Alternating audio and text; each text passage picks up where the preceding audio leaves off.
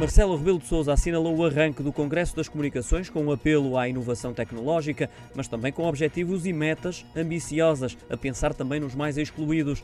O chefe de Estado disse que esta aposta determinada é muito importante para o país, sendo necessário evitar que a mudança seja acompanhada apenas por uma minoria.